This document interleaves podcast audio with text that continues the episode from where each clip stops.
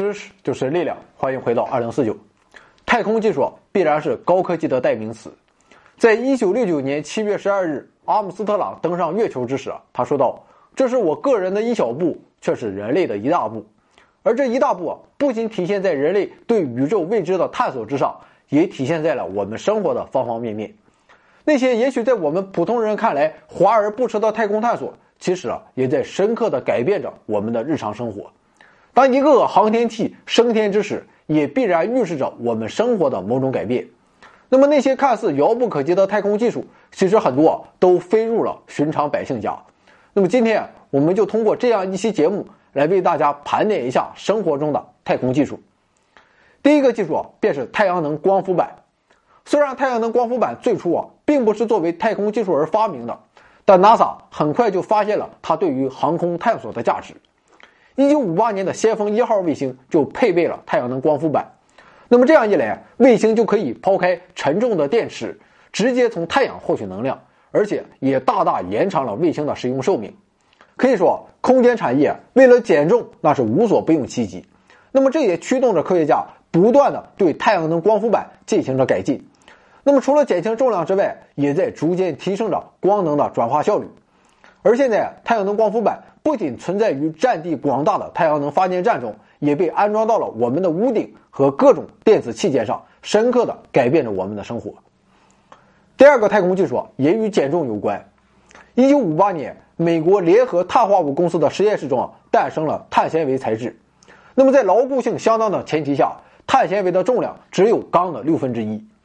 最早的碳纤维被应用在火箭的框架结构。储液罐的外壳以及整流罩之中，而今天碳纤维已经在日常生活的很多领域得到了广泛的应用，比如超轻的自行车车架、网球拍、汽车减震器啊，亦或是小提琴与大提琴的琴弓。同时啊，碳纤维也正在向飞机制造业扩张，比如说波音787的制造材料中有一半使用的便是碳纤维，这一革命性的机型重量非常轻，消耗的碳氢燃料更少。从而降低了二氧化碳的排放。那么今天要说的第三个技术，也许不是很常见，但现在也是很普通的产品了。一九六零年，NASA 制造出了回声号卫星。那么这是当今通讯卫星的鼻祖。这个卫星啊，其实就是一个大气球啊，由一种名为 Mylar 聚酯薄膜的材料构成。这是一种坚固的塑料，成分为聚对苯二甲酸乙二酯，极轻极薄，厚度只有几微米到一毫米之间。它诞生于1952年，由杜邦公司的化学家研制成功。那么，在其诞生之后的一段时间内啊，人们并没有为其找到有用的用途。但随后，工程师意识到，这一材料也可以用来反射太阳光，以避免宇宙飞船表面受到太阳的高温炙烤。那么，除了回声号卫星，在1973年，经过金属喷涂的聚酯薄膜被紧急用于保护表面温度过高的天空实验室载人空间站。现在由这一产品衍生而来的救生毯，已经成为了地震、雪崩、海啸等各种灾难中为人类提供保护的必备物资。那么好了，我们接着来声明一点啊，我们今天是想到哪说到哪啊，没有什么顺序可言。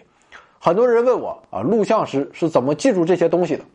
年轻人啊，毕竟还是图样，还要提高知识水平才是啊。那是在照相机的后面有一个巨大的白板，那么上面记录着必备的信息。那么今天啊是一堆杂乱无章的一个个产品，啊，我就靠我游离的眼神随意抓取。那么我们接着来，现在抓取到的是红外耳温计。犹记得在两千零三年非典肆虐的时候，学校为了在早上进校门的时候快速检测每个人的体温，啊，都拿个体温计搁耳朵上一照，体温就出来了。那么这项技术啊，其实也脱胎于人类的太空探索，在上世纪八十年代啊。NASA 的工程师，设计出了一种能够将红外线能量译成温度的传感器。那么，就是这种传感器经过些许改动，便成为了今天在药房几十块钱一支的红外耳温计。速度快啊，但是活好。下一个是心脏泵。航天飞机的火箭发动机啊，耗能巨大，每秒钟啊就要消耗一立方米的液氧加上三立方米的液氢。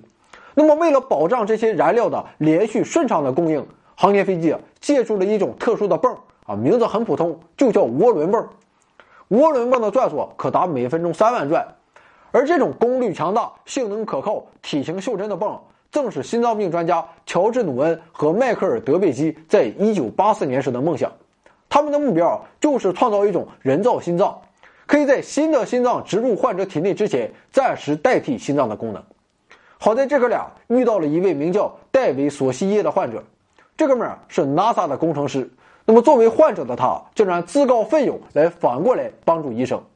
虽然他们足足花了二十年时间才达到目标，但到二零零三年时，这款简易但是性能强大的心脏泵还是成为了众多心脏移植患者的福音。那么接下来登场的是眼镜显示器，在空间站或者航天飞机中啊，宇航员经常要出门对航天器进行点修修补补。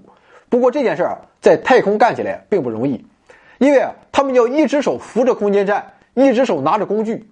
但是这样一来就没有第三只手来翻看空间站的使用说明书了。虽然两个人可以完成这样的任务，但是出舱一次并不容易。所以啊，为了方便操作。欧洲航天局的工程师在2008年发明了 ID，一个眼睛 I 加上一个字母 D，那么这是一个可以将电脑屏幕上显示的内容投射到眼镜上的电子系统。那么这样一来，宇航员就可以在头盔中戴个眼镜，影像清晰，而且不影响视野。现在这一非常实用的发明已经得到了广泛的应用，比如说谷歌眼镜就是这一技术的衍生品之一。虽然貌似这个项目现在已经搁浅了。那么至于还有什么其他应用啊，我就真没有查到了。下一个太空技术在现在的生活中就太常见了啊，这就是陶瓷刹车片。一般来说，比较贵的车使用的都是陶瓷刹车片。那么这一技术与航天又有什么关系呢？我们知道，当航天飞机结束任务时，它将以时速两万五千公里的速度重返大气层，在与越来越稠密的空气发生摩擦之时啊。航天飞机的机腹温度很快就会达到一千六百五十摄氏度，那么为了保护这个部位，科学家就为其覆盖上了一层以碳化硅制成的陶瓷防热盾。很快啊，碳化硅的无与伦比的特性就得到了汽车工程师的关注，于是啊，它也被用于汽车制动装置的改进中。普通的刹车片是固定在轮胎上的弧形的金属片，但金属片非常容易发热及磨损，那么陶瓷片则完全没有这些问题。虽然陶瓷刹车片目前仍是非常昂贵，但对于一百万以上的豪车来说，这算不得什么。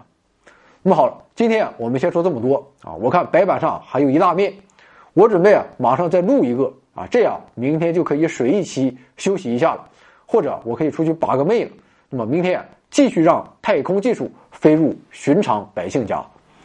欢迎来到 B 站、A 站、优酷、微信订阅号和喜马拉雅。收看、收听二零四九的节目。如果您喜欢二零四九，别忘了分享、评论、点赞、投币，这是对知识的敬畏，对理性的坚守，对……算了啊，我也编不下去了。